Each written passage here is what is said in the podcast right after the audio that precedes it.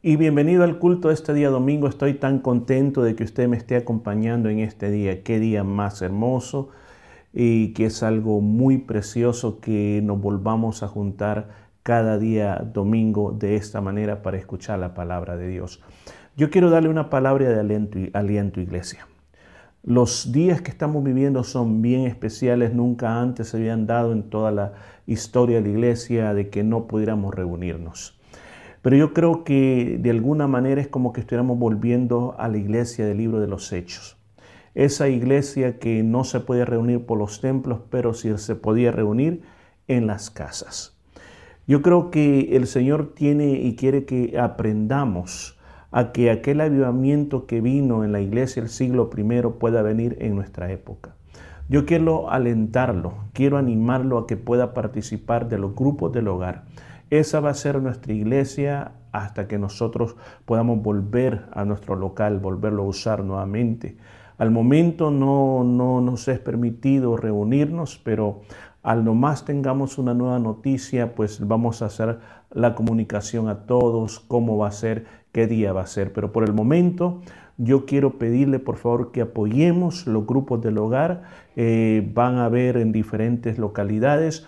El líder de cada área va a comenzar a avisar acerca de esos grupos del hogar a dónde van a ser, qué día van a ser, pero sí tenemos una fecha el primer viernes del mes de junio.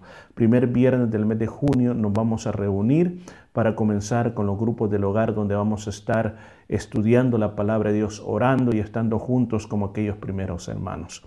Sé de que a veces hay temores por el virus, pero yo quiero decirle, tome esta verdad, tome la verdad que estamos en un lugar donde el virus ha sido muy mínimo, habrán algunos casos por ahí, pero también usted tiene que confiar en la protección de Dios. Confiemos en la protección de Dios y no que el temor a este virus nos tenga totalmente paralizados. Así que yo le pido, iglesia, que nos levantemos y que este primer viernes del mes de junio, pues nos reunamos, eh, ya sea en la zona sur, central o en la zona norte, en el grupo más cerca que nosotros podamos estar. Mayores detalles vamos a estar dando a través de nuestro grupo de la, de la iglesia, así usted puede aprovechar ese momento. Y hoy este día, hermanos, vamos a comenzar una serie de mensajes. He sido movido fuertemente por el Espíritu Santo para traerle una serie de mensajes basados en el libro de Filipenses. Este día, hermanos, vamos a comenzar nuestro primer mensaje. He preparado cuatro mensajes que sé que te van a tocar tu vida, van a desarrollar algo nuevo en ti y te van a volver una persona más fuerte en el Señor. Hemos puesto el título de esta serie de mensajes Gozo Supremo. No el gozo del mundo, sino que el gozo que viene del Señor. Así como el Señor ofrece la paz de Él, también el Señor ofrece ese gozo supremo para cada uno de nosotros. Así que este día vamos a comenzar nuestro primer tema. Es nuestro primer tema que vamos a basarlos en el libro de Filipenses capítulo número 1. Todo lo que te ocurre es para tu bien y para tu progreso. ¿Escuchó cuál es el título? Todo lo que ocurre en tu vida es para tu bien y es para tu progreso. Y miren, por ejemplo, estamos viviendo ahora algo totalmente diferente, hermanos. Estamos viviendo un tiempo en el cual eh, hemos dejado de congregarnos, eh, no sabemos cuántas personas vienen entrado por la puerta de la iglesia, cuántas reuniones no hemos podido hacer, grupos del hogar, reuniones de mujeres y muchas cosas que hubiéramos logrado impactar la vida de muchas personas. Pero a pesar de lo que ha pasado en la vida de la iglesia, yo puedo decir este día que todo ha ocurrido para nuestro bien y para nuestro progreso. ¿Y cómo es eso? Alguien mira, pastor, explíquenos cómo es eso. Pues hoy vamos a ocupar las enseñanzas apostólicas del apóstol Pablo, uno de los escritores más grandes del Nuevo Testamento. Un hombre sometido a muchas pruebas. Pero vamos a leer nuestra base bíblica que vamos a escoger como nuestro texto principal, el libro de Filipenses capítulo 1, versículo 12 al versículo 14. Recuerde, todo ocurre para tu bien y para tu progreso. Leamos la palabra de Dios, Filipenses 1, del 12 al 14.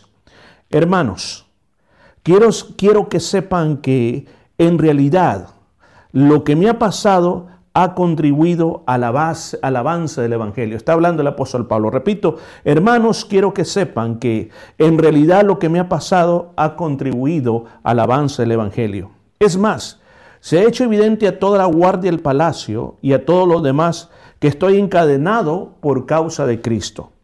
Gracias a mis cadenas, ahora más que nunca la mayoría de los hermanos confiados en el Señor se han atrevido a anunciar sin temor la palabra de Dios. Mire lo que he escogido como base. Pablo está diciendo en esta palabra que lo que en ese momento a él está pasada, le está pasando, no es una situación, como muchos dirían por ahí, es una mala suerte, es una tragedia, sino que lo que le está pasando ha contribuido al progreso del Evangelio, han contribuido al avance del Evangelio.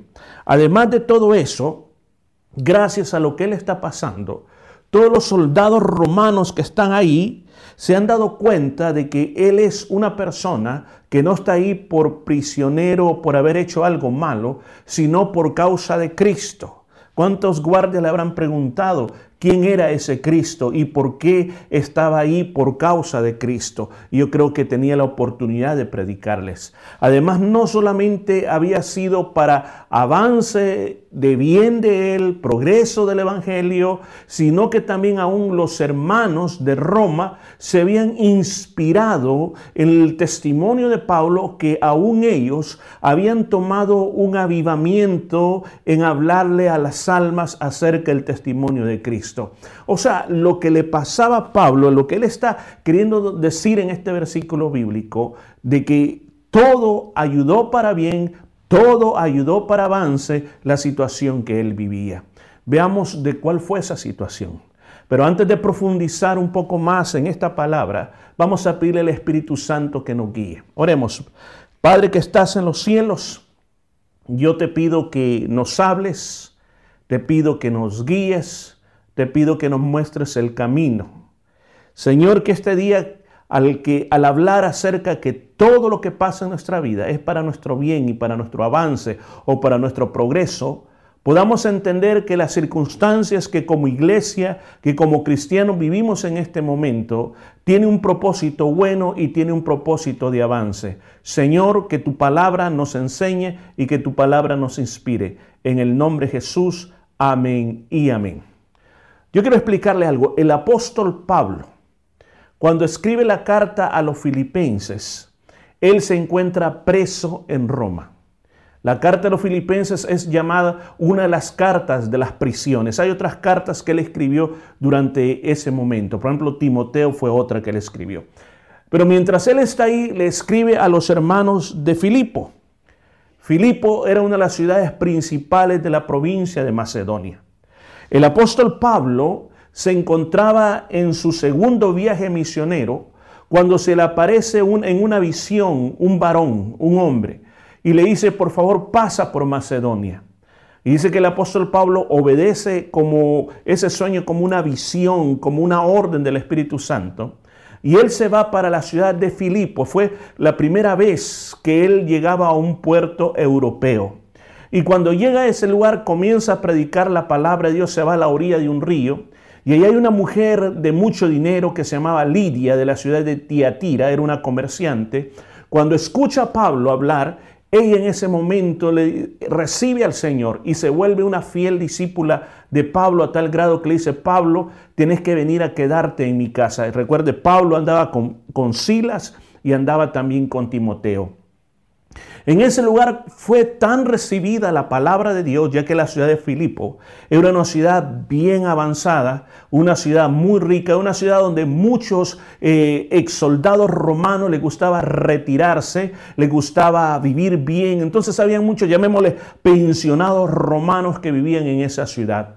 En ese lugar Pablo realiza algo tremendo, un exorcismo, una niña que tenía espíritu de adivinación, él reprende ese demonio y esa niña queda totalmente libre en su sano juicio. Por esa razón los dueños lo meten preso y usted recuerda lo que pasa en la cárcel. En la cárcel, después que les han pegado y que están amarrados al cepo, cantando alabanzas al Señor y orando, hay un temblor y ellos, las puertas se abren, salen, el, el que guardaba las prisiones se iba a matar y Pablo dice, no, aquí estamos, le habla de Cristo, se convierte y se bautiza. Mire, qué tremendo. Lidia, la muchacha que fue, eh, que fue liberada de ese espíritu de adivinación, el carcelero, eran tres personas muy, muy favorecidas, las cuales se, se mostraron con mucha alegría con el apóstol Pablo. El apóstol Pablo tiene un ministerio tan bueno en ese lugar de que todos los hermanos de Filipo quedan tan agradecidos con el apóstol Pablo. Ahora, Pablo se tiene que ir de ese lugar. Y sabe, la Biblia dice que los hermanos de Filipo fue la única iglesia que comenzó a mandarle la ayuda donde él estuviera y cuando ellos pudieran. En esta ocasión que Pablo se encuentra en Roma, ellos mandan a un hermano con un donativo, mandan a un hermano con un donativo para, para el apóstol Pablo. El apóstol Pablo entonces escribe esta carta para animar a los hermanos que están en Filipo, para agradecer la ayuda que le han dado y también para bendecir a este hermano que desde tan lejos que estuvo a punto de morir en su travesía, estuvo muy enfermo, pero gracias a Dios sobrevivió y Él quiere mandar de regreso esta carta para que los hermanos sean consolados en aquel lugar. El corazón de esta carta, querido pueblo de Dios, lo encontramos en el capítulo 2, versículos 5 al 11, cuando habla de la humillación de Cristo, cómo Cristo se humilló hasta lo sumo para después ser exaltado a lo más alto.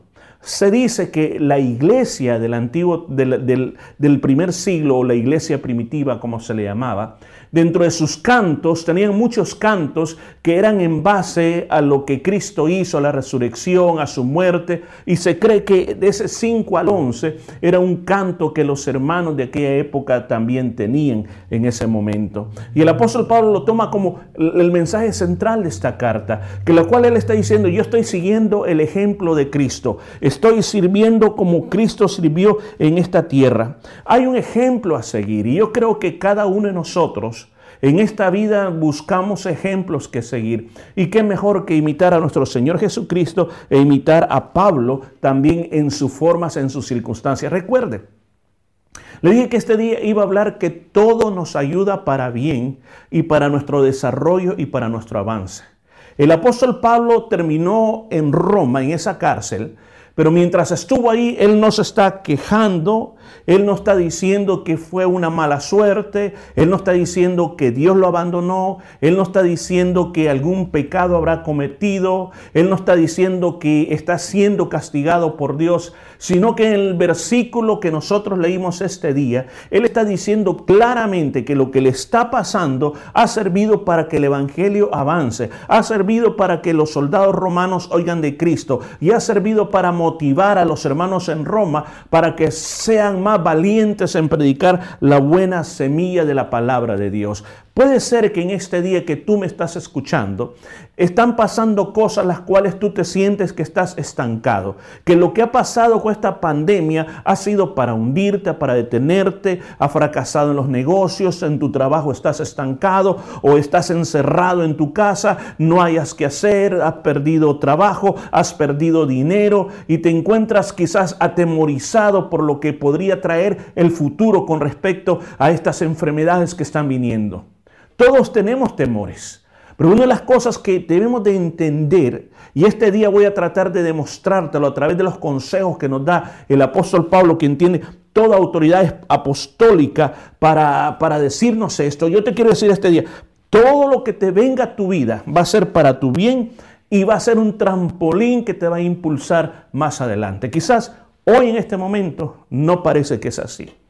Pero si tú crees en Cristo, si tú estás escondido en las manos de Dios, si tú amas al Señor, yo quiero decirte, no estás solo en la situación que estás viviendo. En esa enfermedad que tienes no estás solo. En esa escasez que tienes no estás solo. En este momento quizás solamente estás contemplando las nubes negras o la altura de las murallas tan altas que te están impidiendo alcanzar lo que tú tienes que ser. Pero a pesar de que eso esté pasando, la mano del Señor está contigo. Se lo repito, la mano del Señor está contigo. Lo que está pasando, lo que hoy está sucediendo, lo que hoy parece de que es un desastre, simplemente va a ser un trampolín escucha, un trampolín que te va a impulsar para ir más adelante. ¿Se recuerdan ustedes aquellos famosos hombres que se metían dentro de un cañón y le llamaban la bala humana?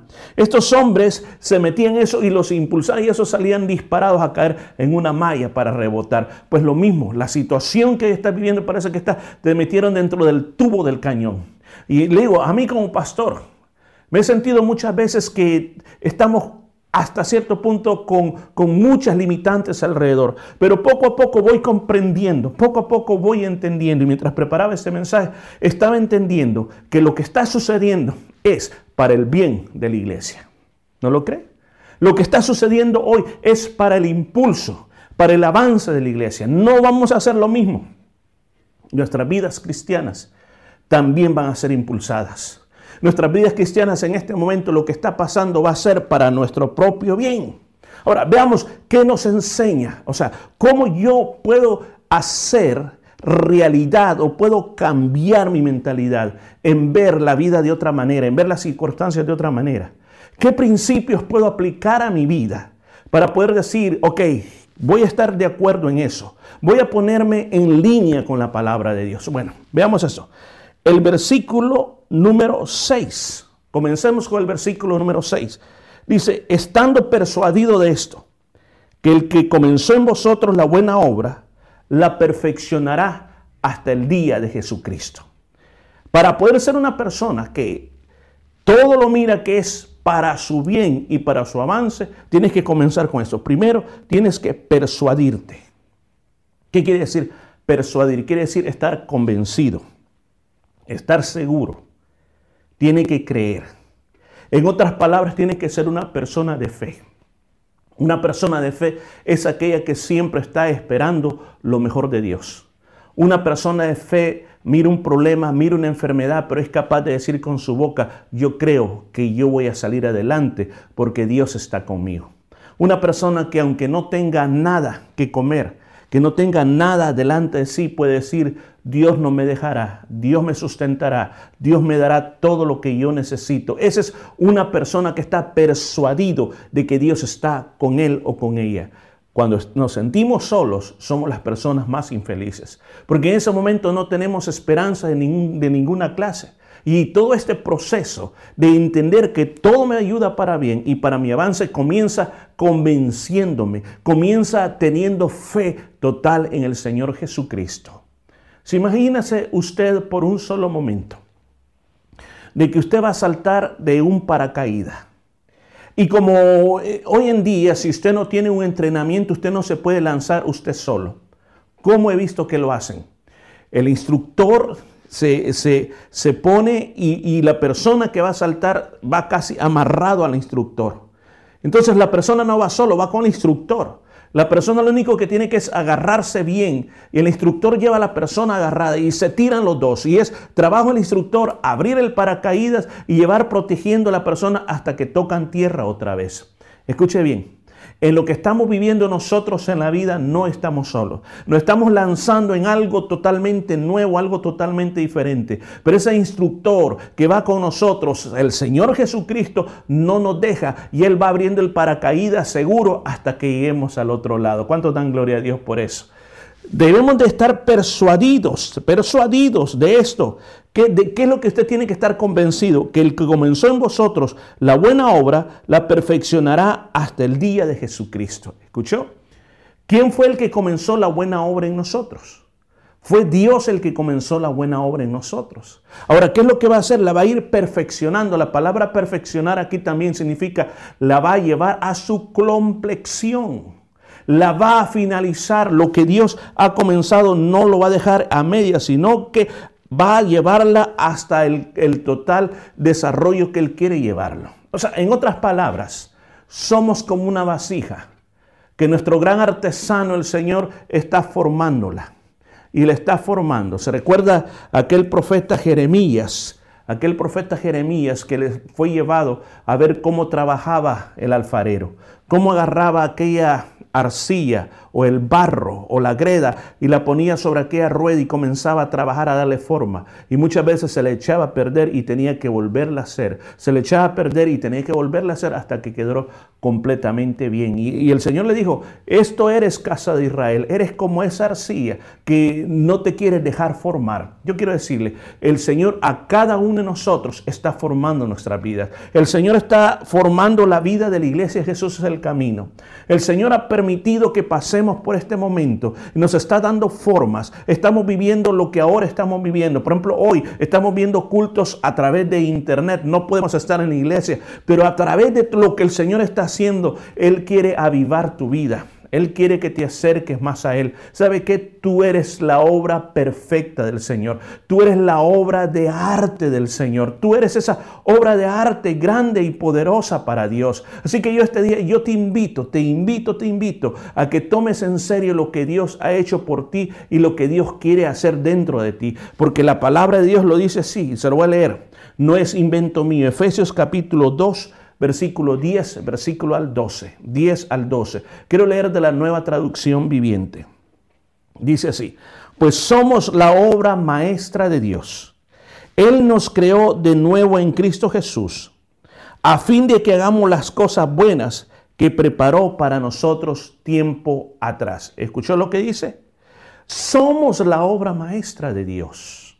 Él está trabajando en nosotros. Por eso es que todo va a ayudar para tu bien y para tu avance o para tu progreso. Porque usted que me está viendo es una obra maestra. El Señor lo está formando, lo está haciendo. Él te creó de nuevo en Cristo Jesús. Por eso dice, el hombre viejo quedó atrás, la mujer vieja quedó atrás. Ahora somos nueva creación. ¿Para qué? Para que, hagamos las cosas buenas que Jesús preparó para nosotros. Ese es el primer principio. Tiene que estar convencido persuadido que está haciendo una buena obra el Señor en tu vida. Segundo lugar, las cosas que pasan en tu vida pasarán para tu bien y para tu progreso. 1.12 de Filipenses dice, hermanos, quiero que sepan que en realidad lo que me ha pasado ha contribuido al avance del Evangelio. Pablo, al estar preso en Roma, quizás él por un momento sintió que no iba a poder seguir predicando. Dice la Biblia, si usted ha leído el libro los Hechos, Pablo se encontraba predicando en Jerusalén, juntamente con Timoteo. Los judíos que lo perseguían por todos lados lo acusaron en ese lugar y por poco la turba lo mata. Lo tuvieron que rescatar los soldados romanos. Luego estuvo varios tiempos preso, que no lo sacaban, lo, lo, miraban, lo examinaban, volvía de nuevo. Y todo eso parecería para Pablo, porque no fue un mes, fueron años que Pablo estuvo dando vuelta en círculos y nadie hacía nada por él. ¿Cuántas veces ha de haber pensado, cuánto tiempo estoy perdiendo de predicar el Evangelio? Pero finalmente él tiene que decir, apelo al César. Entonces, cuando él como ciudadano romano hacía eso, entonces lo tenían que mandar a Roma para llegar delante del emperador para que el emperador examinara su caso. Y por esa razón lo mandaron a Roma. Él estuvo en esa prisión mientras el emperador escuchaba su caso. Tradiciones dicen, algunas tradiciones no bíblicas, de que cuando él llegó ante el emperador no le hizo caso, sino que lo, dejó ir, siguió predicando y después otra vez cayó preso. Otros dicen que de esta ya no salió. No sabemos cuál es la realidad de la historia. Pero él en ese momento que está en Roma, en ese arresto domiciliario donde está, se le permite que vengan hermanos a verlo.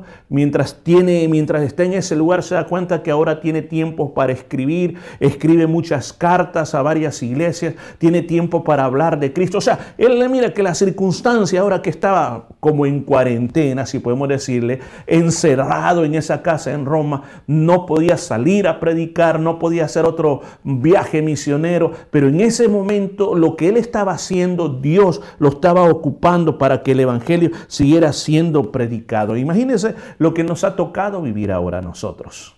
Nos ha tocado pasar tiempos de encierro, tiempos con limitantes, pero el Señor quiere que en tiempos como hoy nosotros veamos que hay un buen provecho en este tiempo que el Señor dice, esto lo estoy haciendo para el bien de mi iglesia, lo estoy haciendo para el bien, pon tu nombre y para el bien de Morris, lo estoy haciendo para el bien de fulano, lo estoy haciendo para el bien de Sutano. Una vez pase todo esto, yo lo voy a impulsar, van a progresar, van a avanzar, pero tienen que pasar por todo esto. ¿Cuántas tragedias han pasado en tu vida? ¿A cuántas personas has visto perder o irse, pasar de esta vida que tú no querías que se fueran? Y quizás en tu corazón tú lo sientes como una pérdida, tú lo sientes como, como algo que no Dios no lo debió haber hecho. Pero Dios lo mira desde otro punto de vista, fue para tu bien. Pero usted me dirá, pero ¿cómo esa tragedia va a ser para mi bien? En ninguna manera va a ser para mi bien. Claro, porque nosotros lo vemos desde el punto de vista de la tierra y de mi necesidad. Pero cuando yo lo veo desde el otro lado, Dios sabe la mejor razón. Y Dios sabe que si eso pasó y yo estoy en las manos de Dios, Dios no se equivoca. Entonces muchas veces cosas que, cosas que yo no, no, no logré alcanzar, cosas que, un trabajo, por ejemplo, que yo lo deseaba, y me dijeron, no, no vas a tener ese trabajo. Y entonces de repente yo dije, pero Señor, yo quiero ese trabajo. Pero me dijo que no. Dios sabía y Dios sabe por qué te dijo que no. Te esperaba darte otro mejor. Y quizás en este momento, quizás no tengas una seguridad en cuanto a tu trabajo. Pero yo te quiero decir algo. No me equivoco porque lo dice la palabra de Dios. Lo que está pasando en tu vida es para tu bien y para tu progreso. Número tres. ¿Qué nos dice Pablo en el versículo 21? Porque para mí el vivir es Cristo y el morir es ganancia. Un tercer principio que nos enseña esta palabra es que tu vida y tu muerte es una ganancia para Dios. Dirá, pero ¿cómo? ¿Mi vida o mi muerte? Con mi vida, claro que sí. Pero con mi muerte yo no me quiero morir. ¿Cómo que es una ganancia para Dios? Mira, el apóstol Pablo habla de esto. En este capítulo 1 dice, miren, les dice, les escribe, yo no sé si yo voy a salir vivo de esto. No lo sé. No lo sé si me van a condenar a muerte, yo no lo sé. Pero lo que yo sé que si yo quedo vivo, voy a tener la oportunidad de seguir predicando. Pero si me matan, pues voy a descansar, voy a llegar a la presencia del Señor, voy a recibir mi premio, mi corona y voy a estar bien para siempre. Y dice, llega momentos en que yo no sé qué escoger. Pero por causa de vosotros, dice, por el, amor que él sentía por la iglesia de Filipo, me gustaría quedarme más tiempo. ¿Qué es lo que esto significa para nosotros? Hay enfermedades que son mortales, como esta epidemia que está pasando en el mundo. Es una epidemia mortal. Miles y miles y miles y miles de personas han muerto alrededor del mundo. Pastores han muerto, cristianos evangélicos han muerto. Nadie se ha escapado, el rico, el pobre, a todos les ha llegado. Pero ¿cómo, cómo puede la muerte ser de bien en momentos como estos? Yo quiero decirte esto. Estamos llegando al final de nuestra recta en este mundo. El Señor viene pronto, el Señor va a traer juicio sobre esta tierra. Y el Señor quiere que mientras vivas, mientras tengas la oportunidad de estar vivo, tú puedas considerar que estás en las manos del Dios vivo. Y que todas las cosas que están ocurriendo en tu vida ocurren con permiso de Dios. Que a veces nosotros nos salimos del camino y hacemos cosas equivocadas. Es cierto, hacemos cosas equivocadas. Pero escúchame bien esto. Aunque hagas cosas equivocadas, el Señor después te vuelve a traer al camino. Tú entiendes a través, por los castigos, por la disciplina, me habían dicho, vuelves a entrar al camino. Pero si en un momento determinado, escucha esto, un momento determinado te pasa una tragedia que tú piensas que no te la mereces, o te enfermas mortalmente, que sabes que te vas a morir. La palabra dice que eso también va a ser para tu bien y tu progreso. Pero ¿cómo, pastor? Yo no me quiero... Es cierto, nadie se quiere morir. Yo no me quiero morir. Pero también tenemos que pensar que para nosotros los creyentes, estamos vivos, vivimos para Cristo. Y si morimos, ganamos a Cristo. Tenemos que estar conscientes de que si pasáramos de esta vida, pasamos a estar con la presencia de nuestro Señor. En otras palabras, es una ganancia también. Entonces, pase lo que pase, suceda lo que suceda, sabemos para dónde vamos. No es que busquemos la muerte, pero si la muerte llega, estamos preparados porque sabemos para dónde vamos. ¿Quién puede decir gloria a Dios este día? Alabado sea el Señor. Número cuatro, nunca se le olvide que en esta vida vamos a tener muchas aflicciones.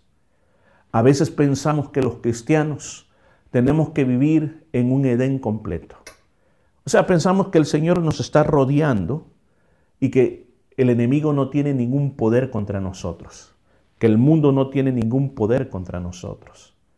Pensamos de que todo nos va a salir bien. Pensamos que la vida es una alfombra roja donde todos vamos a caminar protegidos por ángeles y que vamos a ser ricos, que vamos a tener en abundancia, que voy a ser siempre saludable, que no voy a tener enemigos, que mis hijos, mi esposa, todo va a estar bien. En otras palabras, que es una vida de ensueño. Pero la verdad que no es así. Los hombres a veces nos equivocamos y predicamos un evangelio de fantasía, un evangelio que no es real. Mire lo que dice Pablo en el versículo 29, siempre el capítulo 1. Porque a ustedes se les ha concedido no solo creer en Cristo, sino que también sufrir por Él. ¿Escuchó? La primera frase dice, dice, porque a ustedes se les ha concedido, escuchó, se les ha concedido. O sea, que se nos ha dado ese privilegio. No solamente de que creíste, y a veces hacemos punto y no quisiéramos que existiera la segunda parte. Sí, yo creo en Cristo. Pero después dice, sino también sufrir por Él. O sea que en esta vida vamos a tener sufrimiento, sí. ¿Por qué razón vamos a tener sufrimientos? Porque recuerde, desde que nacimos de nuevo, ya no pertenecemos a este mundo. Nos hemos independizado del cosmos, ya no somos esclavos del cosmos y ahora cuestionamos lo que el cosmos está haciendo. Y los del cosmos ya los miramos como decir, hey, necesitan salvación, necesitan venir a Cristo y por eso el cosmos ya no nos quiere, no nos ama. Tenemos que estar conscientes de esto, que el mundo y Satanás nos odiará bastante, nos odiará a muerte. Dijo Jesús estas palabras en San Juan 16, 33. Yo les he dicho estas cosas para que en mí en paz. ¿Escuchó? El Señor está hablando de la paz que Él da. Yo les he dicho estas cosas para que en mí en paz. En este mundo afrontarán aflicciones, pero ánimo, yo he vencido al mundo. Mire qué lindo lo que el Señor está diciendo. Está diciendo dos cosas. Uno, que vamos a pasar aflicciones. Por eso lo que estemos pasando ahora va a ser para nuestro bien y para nuestro avance. ¿Por qué? Porque el Señor ya dijo, vamos a pasar aflicciones, pero dice, ánimo, yo he vencido al mundo. O sea, ¿qué quiere decir? El Señor ha vencido al cosmos. Ahora, si ya lo venció, con la autoridad de Él, nosotros la podemos usar para poder salir adelante. ¿Qué quiere decir con esto, Pastor Morris? Quiero decir de que muchas veces el enemigo va a venir a afligirnos, a pasar pruebas, pero va a ser con permiso de Dios. ¿Y por qué? Dios le da permiso al enemigo para que nosotros progresemos y para que avancemos más. Recuerdo estar viendo algunas semanas atrás a un pastor que está profetizando sobre los gobiernos y decir, los gobiernos del mundo van a pagar bastante caro por el hecho de que han cerrado las iglesias. Yo no sé. Pero cualquier cosa que se le haya permitido al enemigo cierto poder, porque en algunos países, me contaba otro pastor, ya están abiertos casi todo, pero las iglesias no se les permite. Entonces, ¿por qué razón? Porque se mira la economía más importante que el corazón o la espiritualidad de las personas. Pero el Señor dice, vamos a tener eso, pero el Señor tiene bajo control todas las cosas. Juan 17, 14 dice, yo les he entregado tu palabra. El mundo los ha odiado porque no son del mundo, o digámoslo de otra manera. Y el cosmos, el sistema social de este mundo, los ha odiado porque no son parte de ese cosmos, como yo tampoco soy del cosmos. ¿Por qué ocupo la palabra cosmos, la palabra original en griego? porque es la palabra que denota un sistema pervertido, un sistema manejado por el diablo, un sistema viciado que hay en esta tierra. El Señor dice, como ustedes no forman parte del sistema, por eso es el odio que trata de destruirlos, va a tratar de detenerlos, va a tratar de hacerle guerra, va a tratar de ridiculizarlos. Por eso es que cuesta entender cómo muchos creyentes les gusta ser amigos del mundo, cuando Jesucristo dijo que nosotros seríamos odiados por el mundo. Pedro lo dijo 1 Pedro 5:8. Practiquen el dominio propio y manténganse alerta. Su enemigo el diablo ronda como león rugiente, buscando a quien devorar o buscando a quien comerse. O sea, el diablo me quiere comer mi vida, sí, no, me quiere comer. Quiere acabar con lo que yo soy, con lo que yo tengo, sí, quiere acabar con todo. Él piensa, escuchen, él piensa que cuando hace algo nos va a destruir, nos va a parar, nos va a dividir, nos va a impedir que sigamos avanzando. Pero Dios es especialista en cambiar la derrota en victoria, sí. El Señor aún en esta tierra de los carbones puede hacer diamantes. El Señor puede hacer, escúcheme bien, de las personas que no saben nada, personas sabias por la palabra del Señor. El Señor puede transformar los vientos y las tempestades en una paz muy grandiosa. Y en que el enemigo y el mundo vengan contra nosotros y lo que estés pasando en tu vida sea duro, que ya no soportes más, que ya no aguantes más. Y aunque el mundo pueda traer todo lo que quiera contra nosotros, toda la guerra que quiera, tú tienes que comenzar a entender que todo opera para tu bien. Dios está haciendo algo en tu vida que quizás no lo puedes comprender, pero te está impulsando a algo nuevo y a algo diferente. Pero, ¿qué hacemos entonces? Con esto voy a terminar. ¿Qué hacemos entonces? Bueno, lo que necesitamos en este tiempo, después de hablarle de esos principios que nos enseñó el apóstol Pablo en Filipenses capítulo 1, ¿cómo los aplicamos hoy a nuestra vida?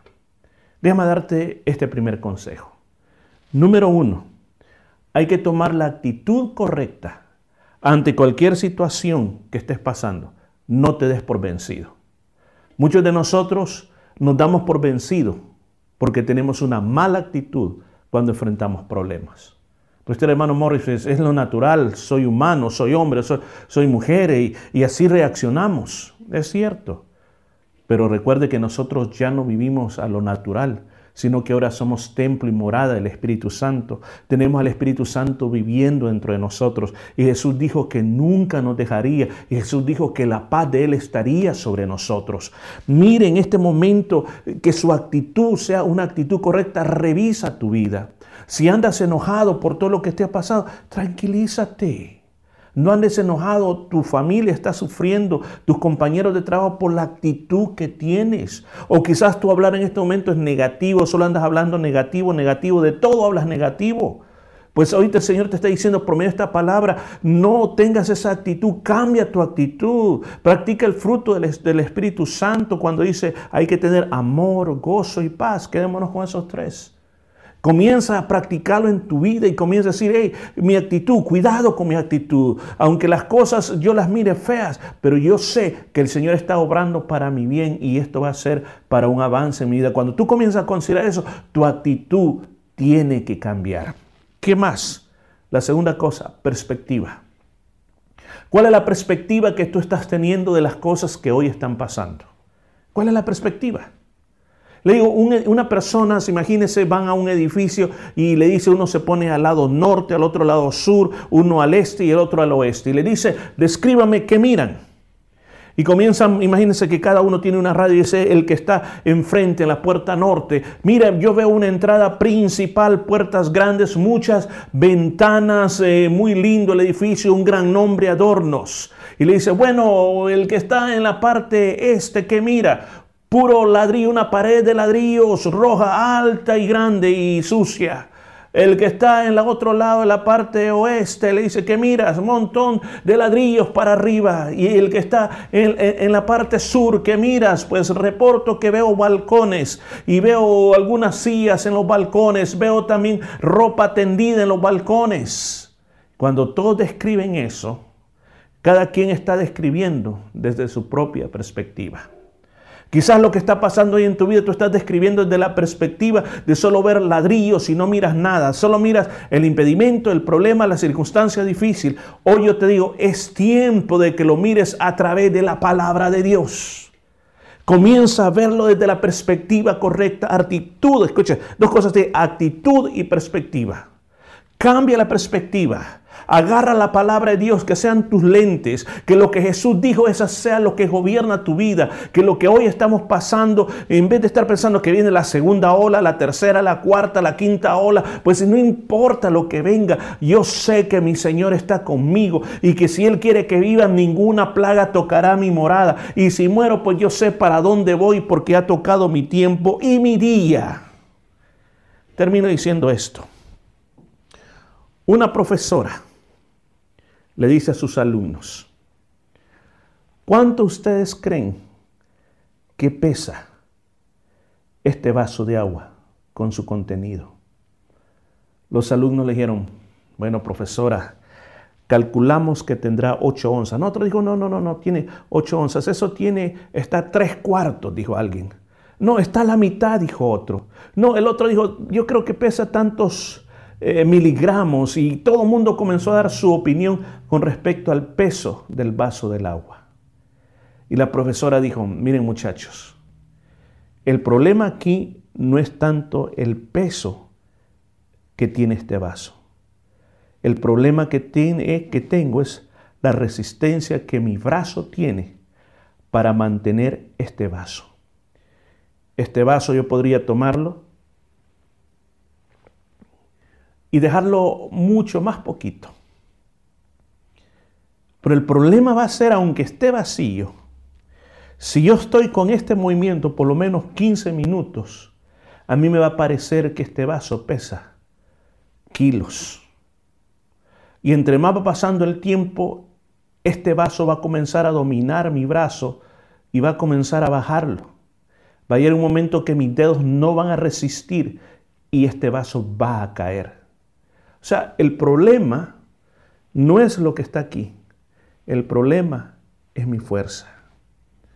Yo quiero decirte, el problema no es el virus, no es la falta de trabajo, no es la cuarentena. El problema es nuestra perspectiva. El problema que tenemos nosotros en este tiempo es nuestra actitud. Hoy te he hablado la palabra de Dios.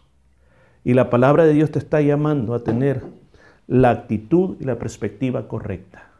Todo lo que está pasando en tu vida es para tu propio bien y para tu progreso. Déjeme hablarle a usted que quizás por primera vez está escuchándome y viendo esta transmisión. Quizás en este momento te sientes atrapado y dices, ¿qué hago ahora? Yo quiero decirte que hay algo que puedes hacer. ¿Le puedes permitir a Jesucristo ser el conductor de tu vida? ¿Ser el rey de tu vida? Tú vas manejando ese gran camión, que el camión es tu vida. Y tú lo has ido manejando por donde crees que tu vida puede ir. Pero Jesucristo dice, ¿me permites quitarte y me permites a mí manejarlo? Y tú simplemente en el asiento del conductor, dejando que yo te lleve por donde quiera. Ahí es donde varias personas no lo quieren hacer. Pero hoy yo te invito a que tú lo puedas hacer. Si tú lo haces, el Señor te va a llevar a los mejores lugares. David lo dijo en el Salmo 23, que el Señor era un buen pastor, que nos guía a buenos lugares, a buenos pastos, dijo, a lugares donde hay buenas aguas. Permite que el Señor te conduzca, que aunque vengan los problemas, el Señor te va a ayudar y vas a estar fuerte en Él. ¿Qué te parece? Si este día oras conmigo. Oramos, Padre, venimos delante de ti y te queremos pedir perdón por todos nuestros pecados. Te hemos ofendido, hemos sido rebeldes, pero hoy este día nos apartamos y permitimos que tú seas el conductor de mi vida. Dirígeme, Señor, por esa buena senda, porque hoy mi corazón es tuyo. Te recibo en el nombre de Jesús. Amén y amén. Si hizo esa oración por primera vez, déjeme decirte, tienes que leer la Biblia. La Biblia es lo que Dios dice. Y para leer la Biblia, ¿dónde hay una Biblia? Si no tienes una Biblia, pues en tu teléfono más de 5.000 aplicaciones que tú puedes ocupar en cualquier idioma, en inglés, en español y muchas versiones que puedes bajar a tu teléfono o a tu computadora. Así que no hay excusa para no leer la Biblia. Tienes que orar. Orar es hablar con Dios. Toma tiempo para la oración. Simplemente dile lo que sientes y pídele la ayuda a Dios todos los días. Y luego, además de eso, te invitamos también a que le cuentes a otros lo que estás sintiendo, cómo Dios te está ayudando. Tu testimonio personal es bueno que lo compartas con otras personas. Y cuando la iglesia esté abierta, te invitamos que vengas y te congregues con nosotros. Y si estás en cualquier otra parte del mundo, cuando se abran las iglesias, tiene que ir a la iglesia para que te enseñen la palabra de Dios. Y yo quiero orar por la amada iglesia. Vamos a ir terminando, pero yo quiero hacer una oración por usted. Quiero que extienda su mano. Yo quiero orar por usted. Padre, quiero orar por mis amados de la iglesia. Tú conoces lo que les pasa. Yo pido que los bendigas, los levantes. Cualquier problema que tenga, yo pido que les des fuerza, Señor. Que en estos momentos puedan recuperar la actitud correcta y la perspectiva correcta. Los bendigo en el nombre de Jesús sánales, fortaléceles, que tu paz esté sobre ellos. Lo pido en el nombre de Jesús. Amén y amén. Qué gran placer haber estado con ustedes. No se pierdan mañana Apocalipsis a las 7 y 30 y los grupos del hogar, primer viernes del mes de junio, que vamos a estar estudiando esto mismo con más profundidad. Así que ojalá que pueda acompañarnos, ya sea en la zona norte, central o sur, y que el Señor nos pueda volver a unir nuevamente como aquella iglesia del siglo I. Así que la paz de Dios quede con usted y hasta la próxima.